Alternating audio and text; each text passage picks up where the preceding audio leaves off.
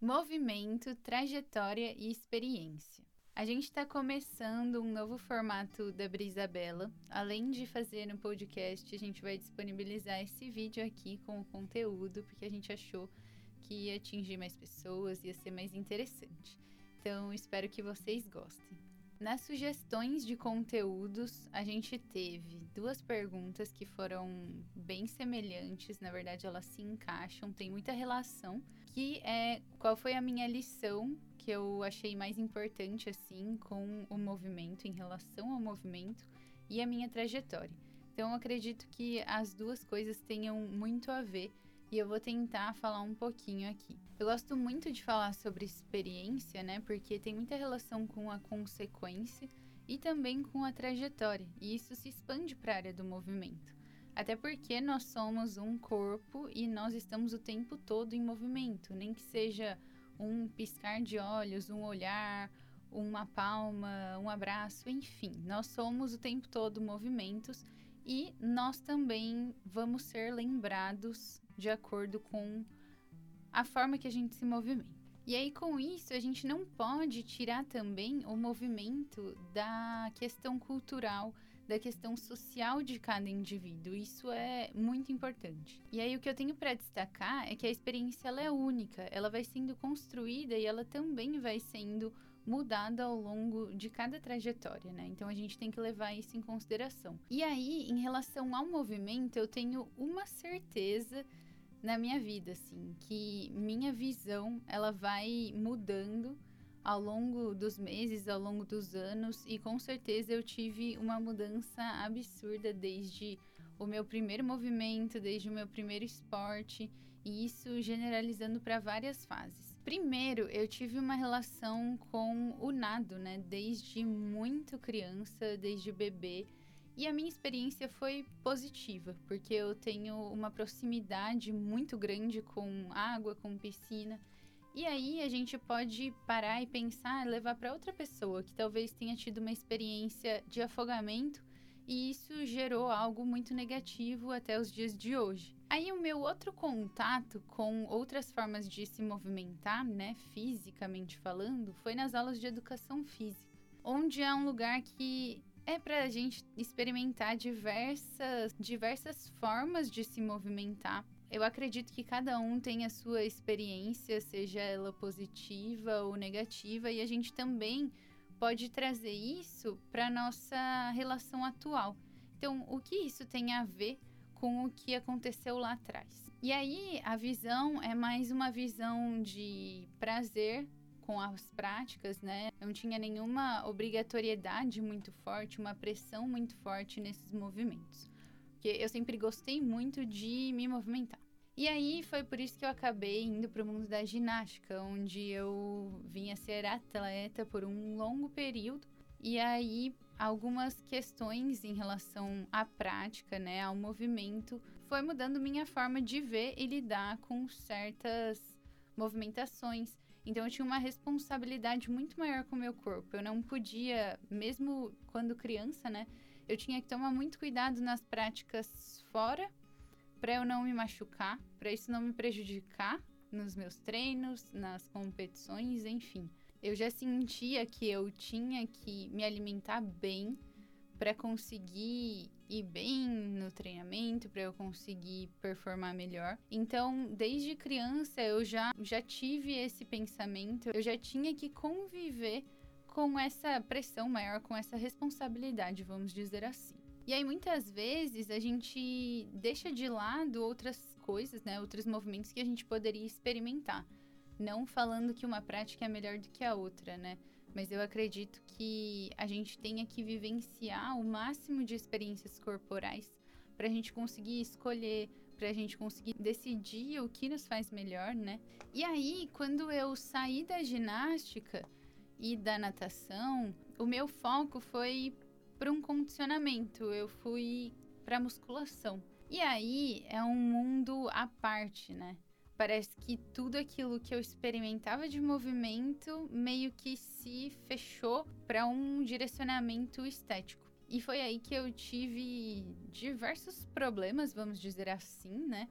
com relação ao meu corpo, de insatisfação, de sentir que eu tinha a mesma obrigatoriedade na ginástica e responsabilidade com o meu corpo, eu tinha que ter na musculação.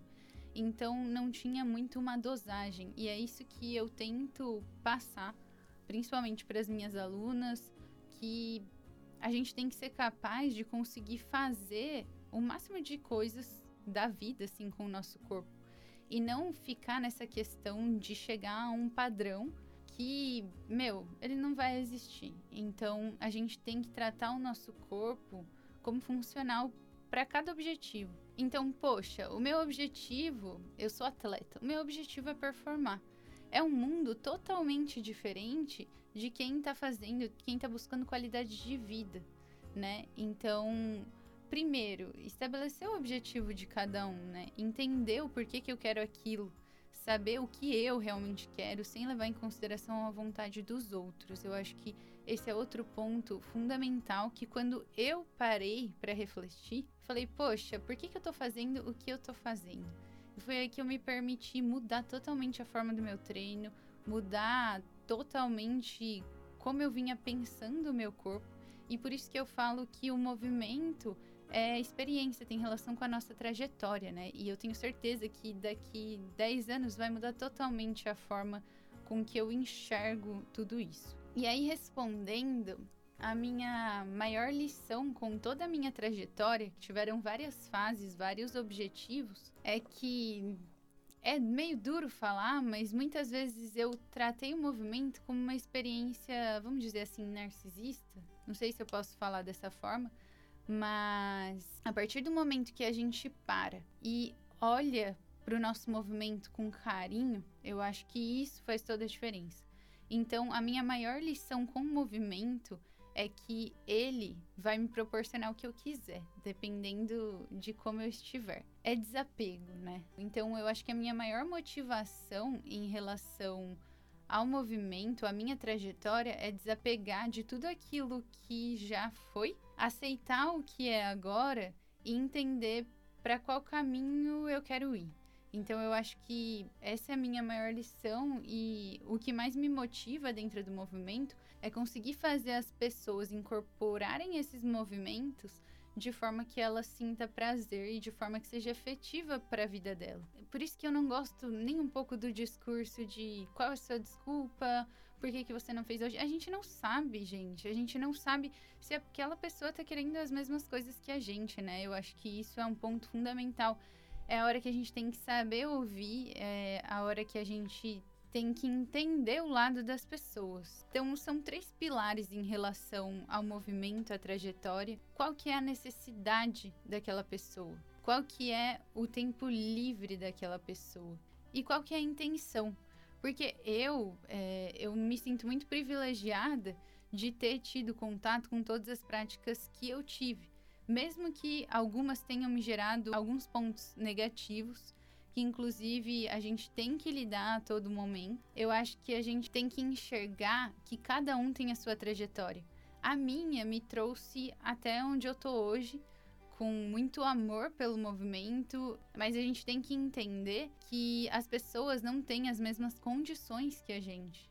As pessoas não têm as mesmas experiências que a gente. E isso eu acho que é, é muito simples, mas tem muitas pessoas que não param para refletir isso.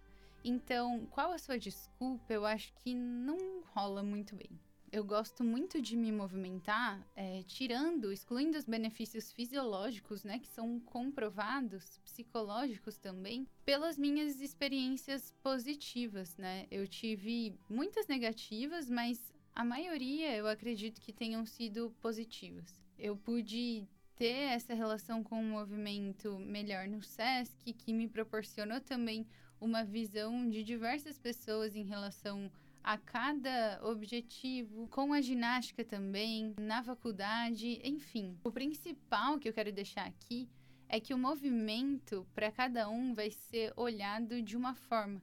E quem tem que achar esse movimento bom ou não, não estou falando de técnica, nada disso, é a pessoa. O melhor movimento para aquela pessoa vai ser o que ela vai se sentir melhor fazendo. Falando agora em relação a profissionais da área, né? A gente tem que acolher, a gente tem que entender que cada pessoa carrega uma história, carrega uma trajetória, que a minha foi dessa forma, de outra pessoa vai ser de outra forma. Os meus objetivos foram mudando ao longo da vida e atualmente a forma que eu mais gosto de enxergar o movimento é a possibilidade que eu tenho naquele momento de fazer algo por mim, de me movimentar por mim, de entender o que o corpo é ou não capaz de fazer, de ter paciência, de ter uma construção ali. Então é gostar do processo e não esperar um resultado que talvez nem seja a minha vontade. Então, a partir do momento que eu descobri isso, poxa, o movimento se tornou maravilhoso. E é isso, a gente vai aprendendo a cada dia e eu acho que a maior lição é que a, as lições estarão sempre em transformação, né? Enquanto estivermos vivos, enquanto estivermos nos movimentando.